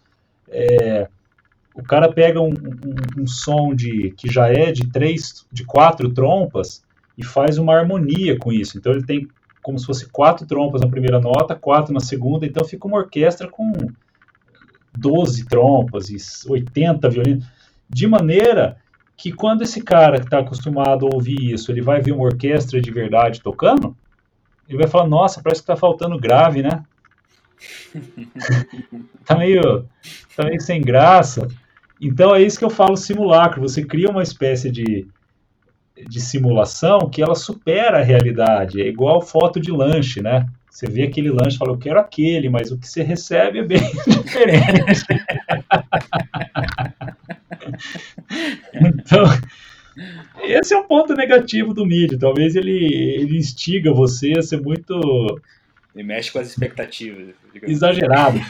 Mas isso, a parte né, de quem não sabe dosar, Imagina, cara, é uma coisa maravilhosa que ajuda demais e viabiliza você fazer coisas que sem ele você não conseguiria fazer, seja por questão de orçamento, de uma série de outros fatores, é, é de misturar, de criar sons novos, é uma infinidade de vantagens. Eu acho que não existe mais esse pânico de desemprego, até porque mesmo existe um também uma, algo que é unânime no meio de quem faz trilha e trabalha muito com MIDI, baseada no resultado, que é um MIDI nunca vai ser tão bom quanto um músico tocando.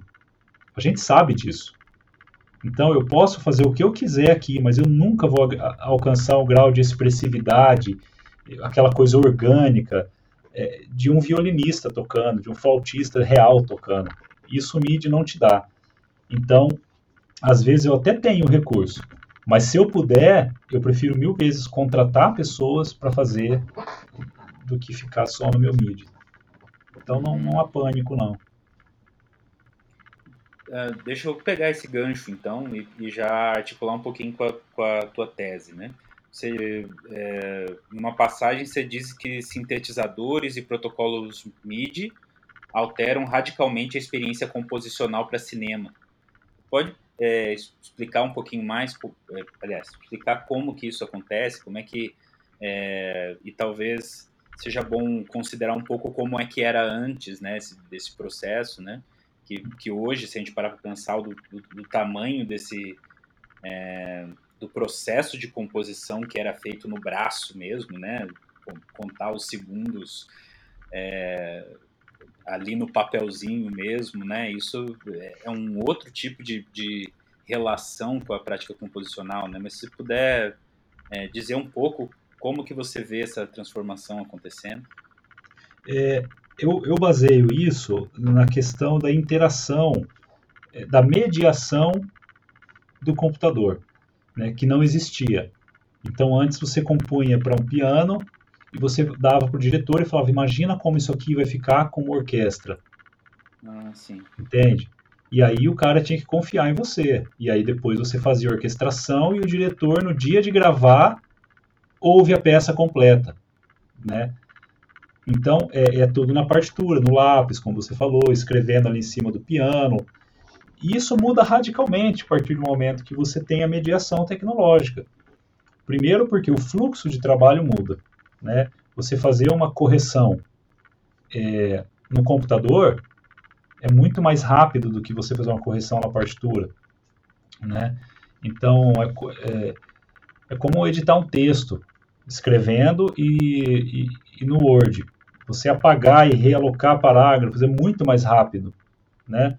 E isso, em grande escala, é, criou um fluxo de trabalho novo. Então agora a pessoa antes ela editava o filme nas fitas, cortava, amarrava as fitas. Isso feito, ela passava a bola para a composição de trilha e não se mexia mais nisso. Hoje em dia é tão rápido você entrar no, programa de edição e fazer mais um cortezinho e juntar as duas partes, que a edição do vídeo mesmo, a montagem do filme, ela vai praticamente até o final, até o dia de entregar. Então você está compondo a trilha, está chegando corte novo de filme, porque o cara resolveu cortar mais um, um pedacinho. Ah, entendi. Entende? Antes era assim, você está com o filme montado, editado, acabou. Agora eu vou compor a trilha e vou sincronizar tudo e aí passa para frente. Hoje em dia, é, você está compondo a trilha, sincronizando tudo, o cara fala, ó, eu resolvi fazer mais uma mudança, toma aí. Então você vai ressincronizar tudo. E esse processo praticamente ele não tem fim, porque é tão fácil. Então é, ficou muito mais rápido você trabalhar. É, outro ponto, é, a sua interação você pegar um violão e tocar, você sentar num piano e compor, é uma abordagem criativa. Você sentar num computador, pegar o mouse e ficar teclando ali, nem todo mundo usa teclado, né? Tem gente que vai direto ali no, na tela, só com o mouse vai criando notas. É uma abordagem criativa completamente diferente da experiência de pegar um instrumento e testar e ouvir.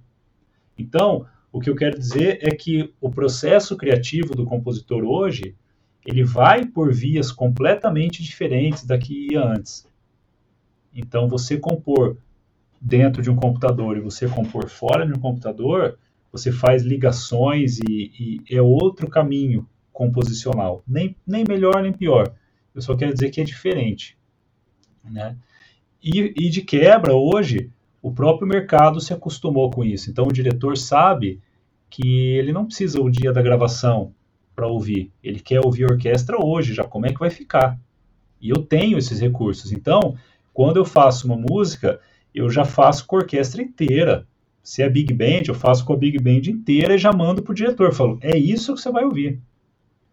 Só que executado por pessoas, etc. Né? Então não existe mais essa coisa de falar, imagina como vai ficar né? E, e, isso envolve outras habilidades, outros saberes, como a gente dizia, né? Eu, eu componho, mas eu já tenho que saber orquestrar ou chamar alguém que sabe orquestrar, porque a hora de mostrar para o diretor ele já vai, ele já quer ouvir a coisa completa, né? Então, a experiência de quem faz cinema, música para cinema hoje, é completamente diferente de quem fazia na era pré-MIDI, por exemplo. Uhum. E você percebe que essa mudança no modo, no processo de composição afeta, é, já é perceptível do ponto de vista estético? A gente consegue escutar essas. Sim, sabe por quê? Eu volto um pouco naquilo que eu falava do MIDI. É... Você não tem hoje tanta preocupação, como nem toda música ela é reproduzida no final com instrumentos reais. Como eu falei, tem muitos filmes, séries de TV, desenhos, que é o MIDI que vai para o produto final, que não é gravado por ninguém depois. Então, quando você sabe que o que você está fazendo ninguém vai precisar gravar, você fica mais relaxado na questão de o, o quão real você tem que, que, ser. Se eu quero, se eu acho que o meu tímpano está muito fraco, eu posso pôr, pegar um outro som de batida, de tambor e pôr junto. Eu dou uma bombada no meu tímpano. Eu não preciso reproduzir isso depois. Então, você tem uma série de liberdades que você pode fazer nesse processo é, que muda o resultado sonoro. Né? Então, isso muda a estética. Você começa a ouvir muitas coisas. Você pode, eu posso fazer um acorde de cordas para o naipe de cordas com meus 10 dedos no teclado. Eu não tenho que pensar quem que vai tocar isso. Essas duas notas são do baixo, esse aqui vai ser toquei, ficou bonito, é isso mesmo que vai, né? Então, isso vai mudando a, a sonoridade. Outra coisa muito importante de pontuar é que hoje você não, é, se você tem sons no seu computador e sabe mexer com software, você pode fazer trilha. Acabou aquela história de que o compositor era um cara treinado em música, que sabia reger a própria obra. Hoje em dia o cara pode não saber nem harmonia, mas o cara deita a mão no teclado, faz uns testes, gostei disso aqui, ficou legal, ele não sabe explicar o que ele está fazendo, mas está soando bacana. E esse cara está fazendo trilha. esse cara tá se dando bem na trilha, porque ele tem bom gosto, uhum. entendeu?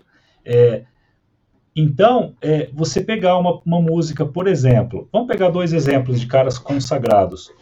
O John Williams, que é old school, o cara completamente treinado, regente, acadêmico, com músicas extremamente complexas, harmonia, melodia difícil de tocar, poucas orquestras tocam bem feito o que ele faz. E você pega um cara como Hans Zimmer, né, que é um dos ídolos atuais. O Hans Zimmer é um cara sem treinamento musical acadêmico prévio, ele vinha de uma banda de rock. Né? Ele entrou em Hollywood justamente porque é, quando entrou esse lance da tecnologia, o pessoal antigo não sabia mexer e ele chegou lá com 20 anos de idade e falou: Cara, eu curto computador, eu posso te ajudar? Então, essa foi a brecha para ele entrar como programador assistente dos caras antigos. E ele mexia muito bem com sintetizador tal, foi ganhando o espaço dele. Mas pela falta de treinamento musical, o estilo de trilha dele é completamente diferente. Ele trata a orquestra como se fosse uma banda de rock. Então você pega a trilha, por exemplo, do Piratas do Caribe, é, tem lá. Né? Isso, para mim, é uma guitarra. Entendeu? Ele faz tríade para as cordas tocar. É rítmico, entendeu? É um negócio muito mais parecido com banda do que com aquelas harmonias e aquelas linhas bonitas que o John Williams faz. E esse cara mudou a estética do cinema. Até hoje, todo mundo quer uma música igual a do Hans Zimmer. Estou exagerando, mas assim, é, virou uma febre, cara que a galera adora. Hoje em dia, eu vou te dizer que muito mais gente conhece o Hans Zimmer do que o John Williams. Principalmente essa geração nova. Entendeu? O cara mudou, é um cara que veio do computador. Se você pedisse para ele fazer uma suíte para violoncelo, ele não ia saber. Então, a estética mudou, mudou muito, sim, cara. E, e, e tem mudado ainda. Então, é bem gritante, na verdade, essa diferença. É, eu não tinha parado para pensar no quanto isso mexe também em termos de acessibilidade, né? O quão acessível se torna esse, esse processo de você estar atuando é, como compositor, né? Porque a formação de compositor mais tradicional costuma envolver, né? Tradicionalmente, as, as, os cursos de composição no Brasil duram seis anos, né? Envolve uma série de técnicas e tal. E, e essa formação específica acabava também sendo usada como um argumento de, de competência, enfim, de, de, de, de, de dar o direito de, de exercer esse. é, que, é que o audiovisual ele não exige isso. Às vezes você tem uma cena em que a trilha perfeita para essa cena é uma nota longa. Grave ou aguda, pronto, já deu o clima. Quando você compõe música de concerto, a música tem que se sustentar. É ela. Quando ela está aliada à imagem, é, às vezes uma intervenção discreta, entendeu? Resolve. E esse é o critério da trilha boa. Trilha boa é aquela que cumpriu o seu papel. Não importa se ela é complexa, se ela é simples. Então aí você já quebra com toda essa história de curso de composição. Eu não estou desmerecendo, óbvio, né? Quanto mais recursos claro. você tiver à mão, melhor. O que eu digo é que de fato é muito inclusivo, porque você vai encontrar cedo ou tarde um cara que tem bem menos formação que você e que está se dando super bem. E, e, você não vai poder ter raiva do cara. É, essa é a realidade hoje. Entendeu? Sim. É, enfim, não vamos conseguir dar conta de falar de, de, de de vários aspectos da sua carreira e tal. O ouvinte aí que se, que se vire, que dê seus pulos para ir atrás de, de, de, ver todos os trabalhos do Otávio e tal, mas eu vou. A gente vai se concentrar em algumas coisas aqui, né? Me concentrei na, na trilha do, do, do cinema, mas também tenho muita curiosidade em relação ao teu trabalho com a ginástica rítmica brasileira, de ter feito as, as trilhas que as meninas usaram para. É, que ganharam o, o a Olimpíada né, de 2016 e tal, uma série de, de, outras, outros prêmios muito significativos. Quão, quão diferente é esse trabalho em, em termos de, de, do trabalho que se faz com trilha para cinema? Que, que, tipo de especificidades fogem do, do olhar de, do, leigo, é, do ponto de vista do, do dia a dia do trabalho, né? Imagino que não seja é, entregar uma peça e pronto, deve ter uma série de, de discussões com, a, com, os treinadores, né? Como é isso? Eu... É, é bem diferente, viu? Eu posso dizer que eu demorei para me alinhar. Eu achei que seria mais fácil. é, porque eu descobri ao longo do caminho que compor para para esporte, vamos colocar dança aqui, eu não, não sei se poderíamos enquadrar a ginástica na, como dança, mas é, de certa forma é, né? É muito diferente de compor para cinema, né?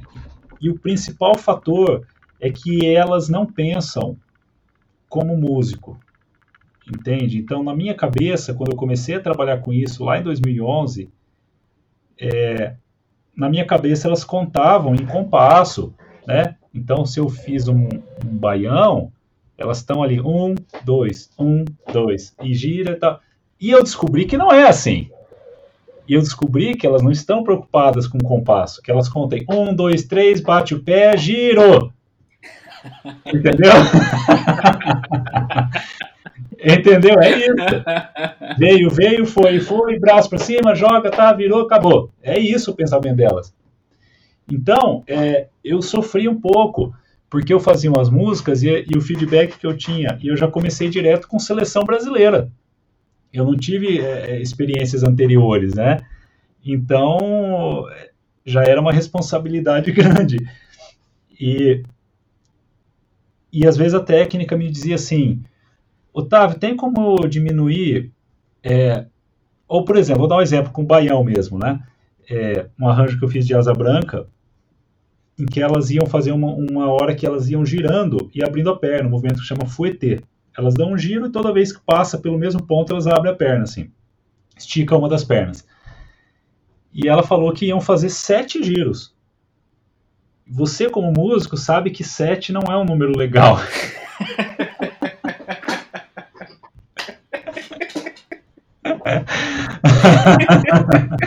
Entendeu? Pensa num baião, ele não combina com o número 7. Então, eu falava assim, pode ser 8? Ela falava, não, por quê? Não tinha nem maldade. Era simplesmente um não entender. Não, mas por que 8? 17 giros. Então, quando eu percebi que ela não fazia ideia do que eu estava falando, que por que, que era importante ser 8, eu falei, opa, eu estou pensando do jeito errado eu tenho que parar, entendeu? Porque a gente é muito treinado para fazer uma cadência e completar a cadência e fazer as coisas. E ali eu vi que não ia ser assim, eu descobri logo cedo, né? Então eu já tentava construir a música é, é, pensando em estruturas pequenas, porque se eu fizesse uma estrutura que precisasse de um minuto para se resolver, não ia dar certo nunca, né? Uma outra exigência da, da ginástica é que elas gostam de mudanças, de muita variação. Elas não têm interesse numa música estática. Tá, deixa eu uma muito... coisa antes disso. Pode falar. A, a coreografia vem antes. É, mais ou menos. Tá, Essa é outra coisa que, que, que eu fui descobrir depois. Eu faço a música, e enquanto eu estou fazendo a música, elas estão bolando a coreografia. Né? Então, eu mando, às vezes, uma música e elas começam a trabalhar em cima, mas se elas querem fazer um movimento a mais e a música já mudou, aí ela fala comigo, ela falou, oh, a gente precisa fazer um movimento aqui, então precisamos de mais 10 segundos na parte lenta. Aí eu adapto a música. Então é uma coisa que vai acontecendo conjuntamente, sabe? É claro que no final, sempre quem vence é a coreografia, tá? Uhum. Então, ela jamais vai falar, a gente vai tirar um movimento aqui para encaixar na música. Porque elas vão para competição. E a competição tem movimento, eles querem impressionar, ninguém avalia música na competição, se avalia o movimento. Então elas vão definir os movimentos que elas querem. Se a música precisar mudar, eu mudo. Né? É, e tem essa questão das variações, porque se trabalha muito com o público. É, é importante para a ginástica, ainda mais competições grandes, que o público se empolgue eu acho que tem toda aquela coisa de momento, de emoção, de isso afeta o juiz, também, os árbitros, né? Se a galera tá batendo palma junto, é empolgado. Então, é, elas têm interesse que seja coisa bem dinâmica. Então, é muito comum que as músicas para ginástica comece, vamos por lentinha, daí dá uma crescida, depois tem que ter uma reduz, depois volta com tudo. E às vezes eles misturam música. Então, assim, é, isso eu tive dificuldade como músico, né? É, nós vamos começar aqui com uma música, depois nós vamos mudar para outra, e depois para outra, e para outra, e são músicas diferentes, assim. É. E eu dizia, mas, mas não deu nem tempo de tocar o tema dessa música inteiro e já vai. E aí a gente cai naquele campo nebuloso. Mas como tema? Não, é só fazer um sambinha aqui, depois volta. Uhum. Sabe? É, então você tem, às vezes, em 30 segundos de uma música de ginástica, você tem duas variações, você tem é, você é, geralmente em competição da ginástica rítmica são dois minutos e meio de música. Então, às vezes, dá dois minutos, entra uma música nova que não tocou. Ela vai ficar lá 15, 20 segundos e sai. E, e esse entra e sai de músicas, às vezes está tocando um samba e entra um, um outro gênero depois e sai. É uma colagem muito doida, né? Então é, é, muito desafiador da parte de composição e arranjo é, você conseguir colar tantos momentos diferentes em tão pouco tempo. Então, qual, hoje eu estou mais acostumado. Qual o tempo da peça mesmo? Qual o tempo das apresentações? Dois minutos e meio. E não pode passar, porque se, passar, se for 2 e 31, elas perdem ponto. Entendeu? Então tem uma série de coisas ali, cara, que é, é, é bem desafiador. Hoje eu estou mais acostumado. Então, é, eu acho que a, a, eles até gostam de trabalhar comigo, porque eu, uma vez a técnica me falou isso. Ela falou: ah, vamos trabalhar, é, tentar trabalhar sempre junto, porque você já entendeu como funciona. Então, isso aí para mim eu fiquei tranquilo quando eu ouvi isso. E eu falei: bom, tô. Mas é, é difícil, é bem diferente de cinema. Bem mais do que eu imaginava. Uhum. É, eu, eu acho que, que é, conectando com aquilo que a gente estava falando antes, é, isso é algo que eu valorizo ainda mais, eu valorizo muito é, e que nem sempre quem, quem é um pouco mais é, purista em relação à arte valoriza tanto, né? Que é essa capacidade de entender os diferentes espaços, né? Eu não estou fazendo trilha para cinema, isso aqui, é, é, as pessoas que estão conversando comigo são essas, elas, elas, têm demandas específicas, né? Eu acho isso tão. É, é, é, algo que a gente precisa saber se adaptar a, esse, a esses meios, né? Eu acho que é, que é óbvio que o teu trabalho mostra isso, né? E, e, com, e o quanto que a gente cresce nessa história, né? Quanto que a gente cresce aprendendo a se adaptar a algo que é muito diferente do, da forma como a gente aprendeu a, a fazer música, né? Com certeza. E outra coisa, né, Rafael, como a gente tem essa impressão quando você vê a apresentação final, nossa, a, a música e dança foram feitas uma para outra, a gente volta e a gente e muita gente não imagina quão árduo é fazer acontecer dessa forma. Então não é uma coisa que eu mando a música e elas é um trabalho técnico difícil de vai e vem, de aprovar a nona versão da música, sabe? Então, assim, não é tão simples de falar, olha que bonito, uma coisa foi feita para outra. Uhum. Tá? O que ninguém vê. Nossa, muito legal, tá? É, bom, eu, eu, faço esse pedido aí para todo mundo, né, de, de, trazer cinco músicas que são significativas para ti, que são é, que falam um pouco é, simbolicamente para ti, mas é, não podia deixar de aproveitar a sua presença para te pedir também uma lista de, de trilhas sonoras para que o ouvinte que ficou interessado pelo campo e quer saber mais, né? E daí você escolheu cinco trilhas que, que tocam seu coração aí de uma, de uma forma específica, enfim. É, você pode contar para gente, contar como que elas são importantes? E... Posso. É, eu escolhi aqui, vamos, vamos começar, não necessariamente por ordem de preferência, tá? Uhum. Você sabe que é uma pergunta muito covarde essa que você faz, né? Muito, eu sei. Eu sei e, todo, Acho que é uma das piores, piores pedidos para você fazer para um músico. Escolhe cinco, cinco preferidas músicas, né? em algum sentido é para matar isso, né? No meu caso, nós vamos pular cinco músicas, vamos fazer cinco trilhas, é isso? Não, daí depois a gente faz as cinco músicas. Tá bom, entendi. Bom, é, eu vou pegar cinco trilhas aqui que eu particularmente me identifico muito, que eu acho que são geniais. Uma é a primeira é, é a trilha do Senhor dos Anéis, do Howard Shore. O Howard Shore foi maestro por mais de 20 anos da, da Sinfônica de Londres, então ele é um cara muito bom de, de orquestra. E é fantástico, o material temático que ele desenvolveu é uma coisa fora do comum. A maneira é, que ele conseguiu representar o universo do filme é, com a música foi um casamento que poucas vezes você vê assim com tanto sucesso. Fora que é uma trilha linda, assim. Ela é muito extensa, tem muito material musical, então é uma daquelas que você fala, putz, eu queria ter composto isso aí. né? É, eu particularmente sou apaixonado por ela. É, uma outra, eu vou passar rápido, tá? Porque senão eu vou demorar muito aqui. Não tem problema. Uhum. Uma outra é a lista de Schindler, do John Williams. Hum. É, só, só frisando que eu estou falando aqui de alguns caras que, na verdade, eu estou escolhendo uma deles, mas qualquer um desses que eu estou citando, você deve ir buscar tudo que o cara fez, porque é genial. Não é que o cara acertou só nessa música, não. É que dá pra fazer um top 10 de cada cara, né?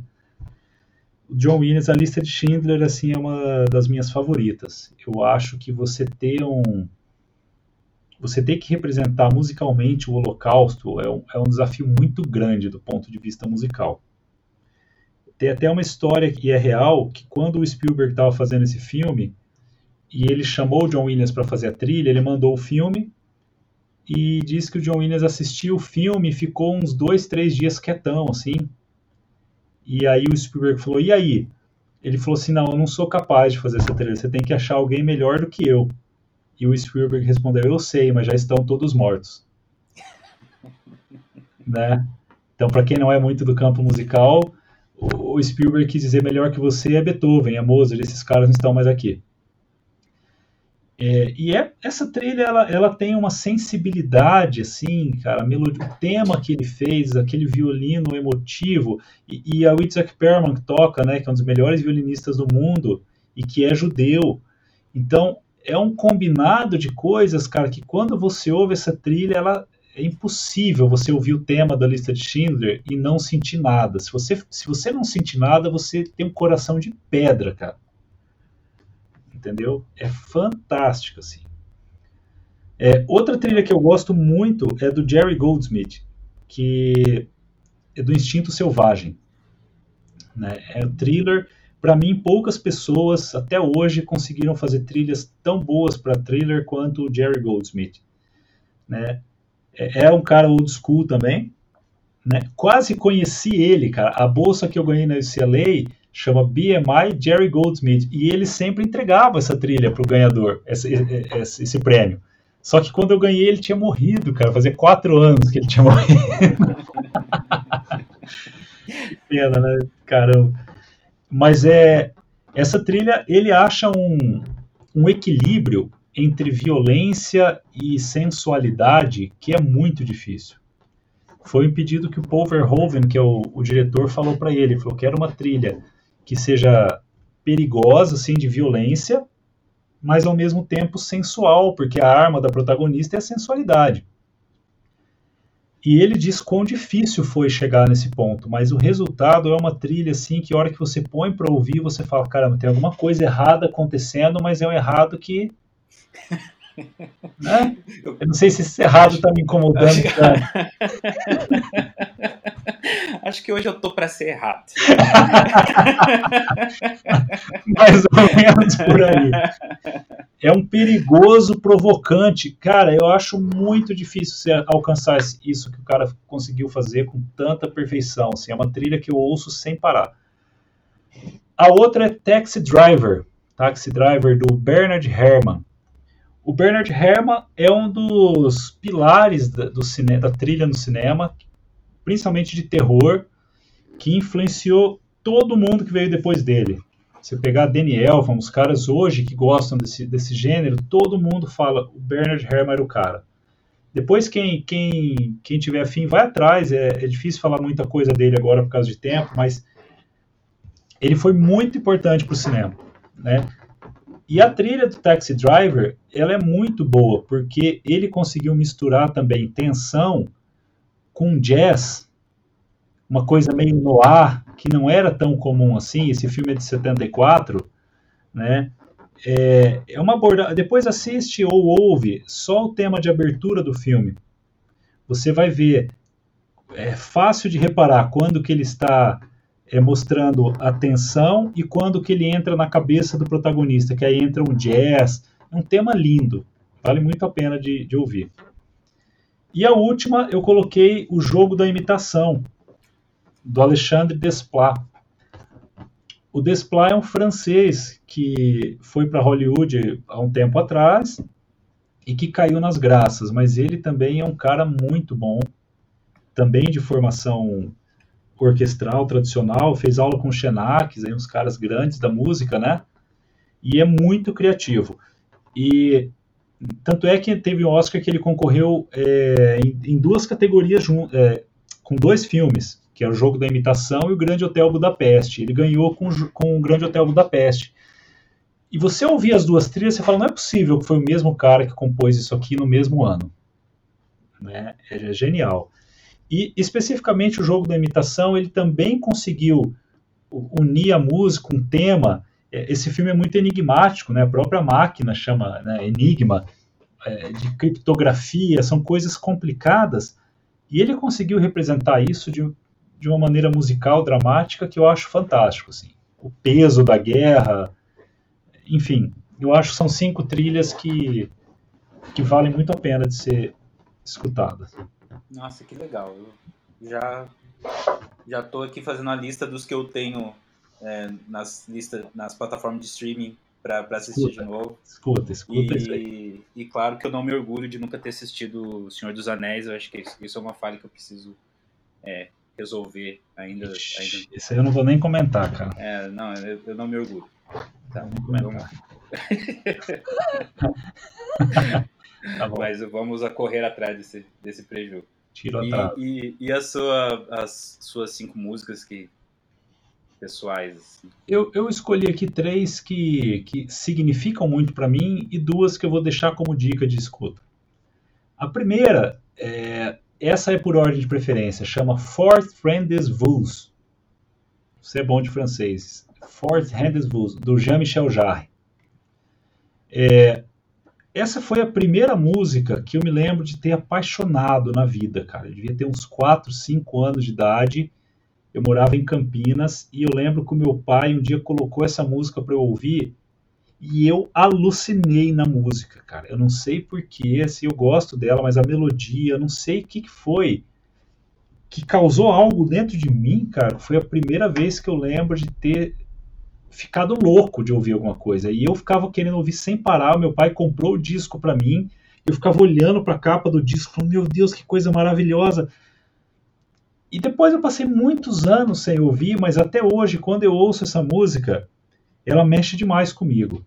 Eu não sei dizer até hoje o que é que tinha nela, cara. E eu nem ouço muitas coisas do Jean-Michel Jarre, para falar a verdade. Mas essa música me marcou de uma maneira tão forte que eu acho que é a, música que mais mexe comigo de todas da vida, assim, quando eu ouço. Né? Então eu tenho uma afeição muito grande por ela.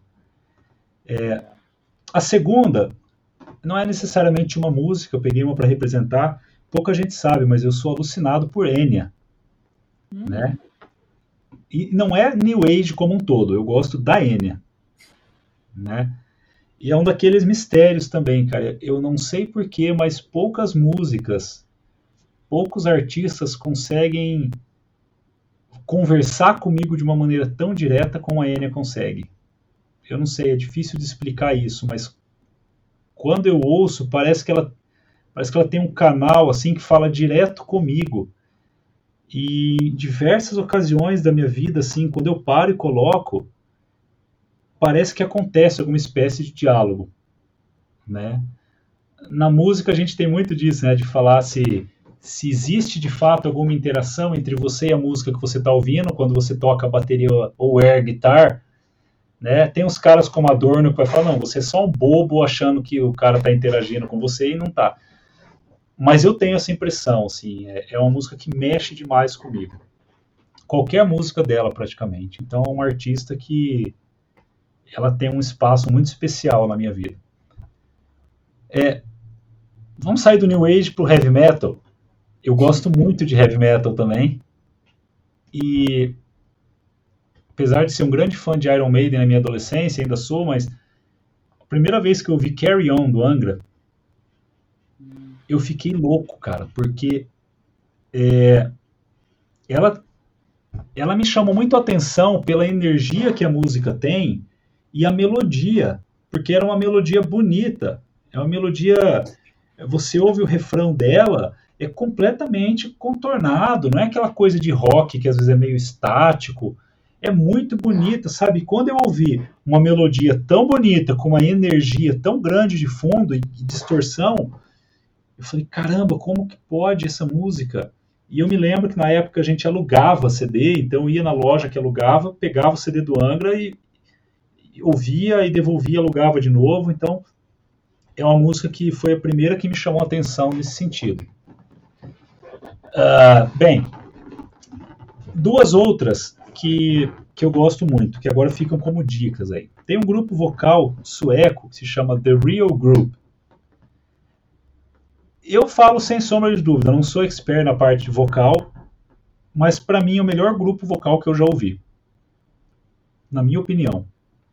Né? Não acompanho hoje, exatamente, não sei como estão hoje, mas tem uma música que eles fizeram um arranjo, que é do Duke Ellington, que chama It Don't Mean a Thing. Cara, gasta três minutos do seu dia e ouve o que, que eles fazem com essa música. Né? É um grupo maravilhoso, sim. Eles não usam nada que não seja voz. E é uma afinação, é um bom gosto de arranjo, é uma coisa que poucas vezes eu vi assim, em grupos vocais a capela. Né? Então, quem não conhece, é o grupo sueco, The Real Group, ouve esse arranjo especial deles, é uma coisa fantástica. E é, eu também gosto muito das vozes búlgaras, que eu conheci na faculdade, né? Uhum. Janete Alhauli. E quando eu ouvi aquilo lá, eu lembro que acabou a aula eu fui até ela e falei, Janete, o que, que é isso que você colocou pra gente ouvir? E ela falou, é um CD das vozes búlgaras. Eu falei, eu vou te dar um CD virgem, eu quero que você grava isso para mim agora. Né? O que eu acho bacana é que é um timbre muito diferente do que a gente está acostumado a ouvir. Né? É, não é nem tanto por ser excêntrico, porque é de leste europeu, não é nada disso. É porque é algo que refresca o ouvido, porque é diferente. E eu acho algo é, visceral, é essa palavra. Né? Tem duas músicas que eu. Uma que chama Caval Sviri, que é, é The Flute Plays, né? se for procurar aí no Spotify e tal e uma outra que é, é Young, Young Childless Wife. Seria a esposa nova sem filhos, assim, que é uma espécie de lamento. Cara, é uma coisa assim que é parece que ela, ela consegue trazer a essência do ser humano assim ali, é uma coisa muito profunda para mim. Né? Então, é, eu não sei, é difícil de explicar, mas para quem não conhece, eu acho que vale a pena gastar um tempo ouvindo as vozes búlgaras, né? O mistério das vozes búlgaras aí para quem for procurar. Eu acho que você vai se deleitar. Ah, já já saí com uma, uma listinha aqui de, de coisas, gostei. Fiquei muito curioso, principalmente com o The Real Group. Vou, vou atrás desse, desse trabalho dos caras aí. Tavião, eu não tenho como te agradecer o suficiente aí, obrigado mesmo por tirar esse, esse tempo para conversar comigo aí com, e com os ouvintes do podcast. É, como é que as pessoas conseguem acompanhar melhor o seu trabalho, te seguir onde? Cara, é, quem quiser no Instagram, Otávio Santos Filme, com M mudo, Otávio Santos Filme. É, tem um site, otaviosantosmusic.com. Né, e Spotify, digita lá Otávio Santos vai me encontrar lá. Maravilha. Isso aí. É, vou, vou, deixar também aí uma. Uh, lá no, no, no, site você vai também ver a, a, uma lista de, de filmes e vários trabalhos que o Otávio é, produziu. Então vai ser vai, muito.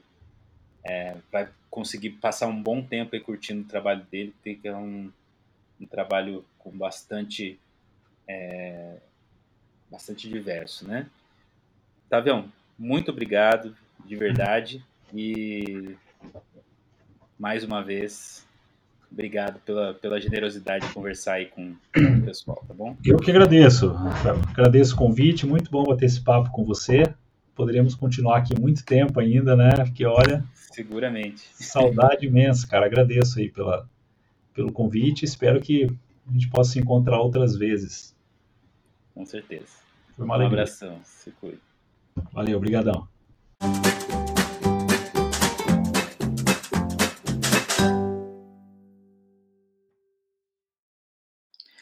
Bom, pessoal, essa foi a minha conversa com o Otávio Santos.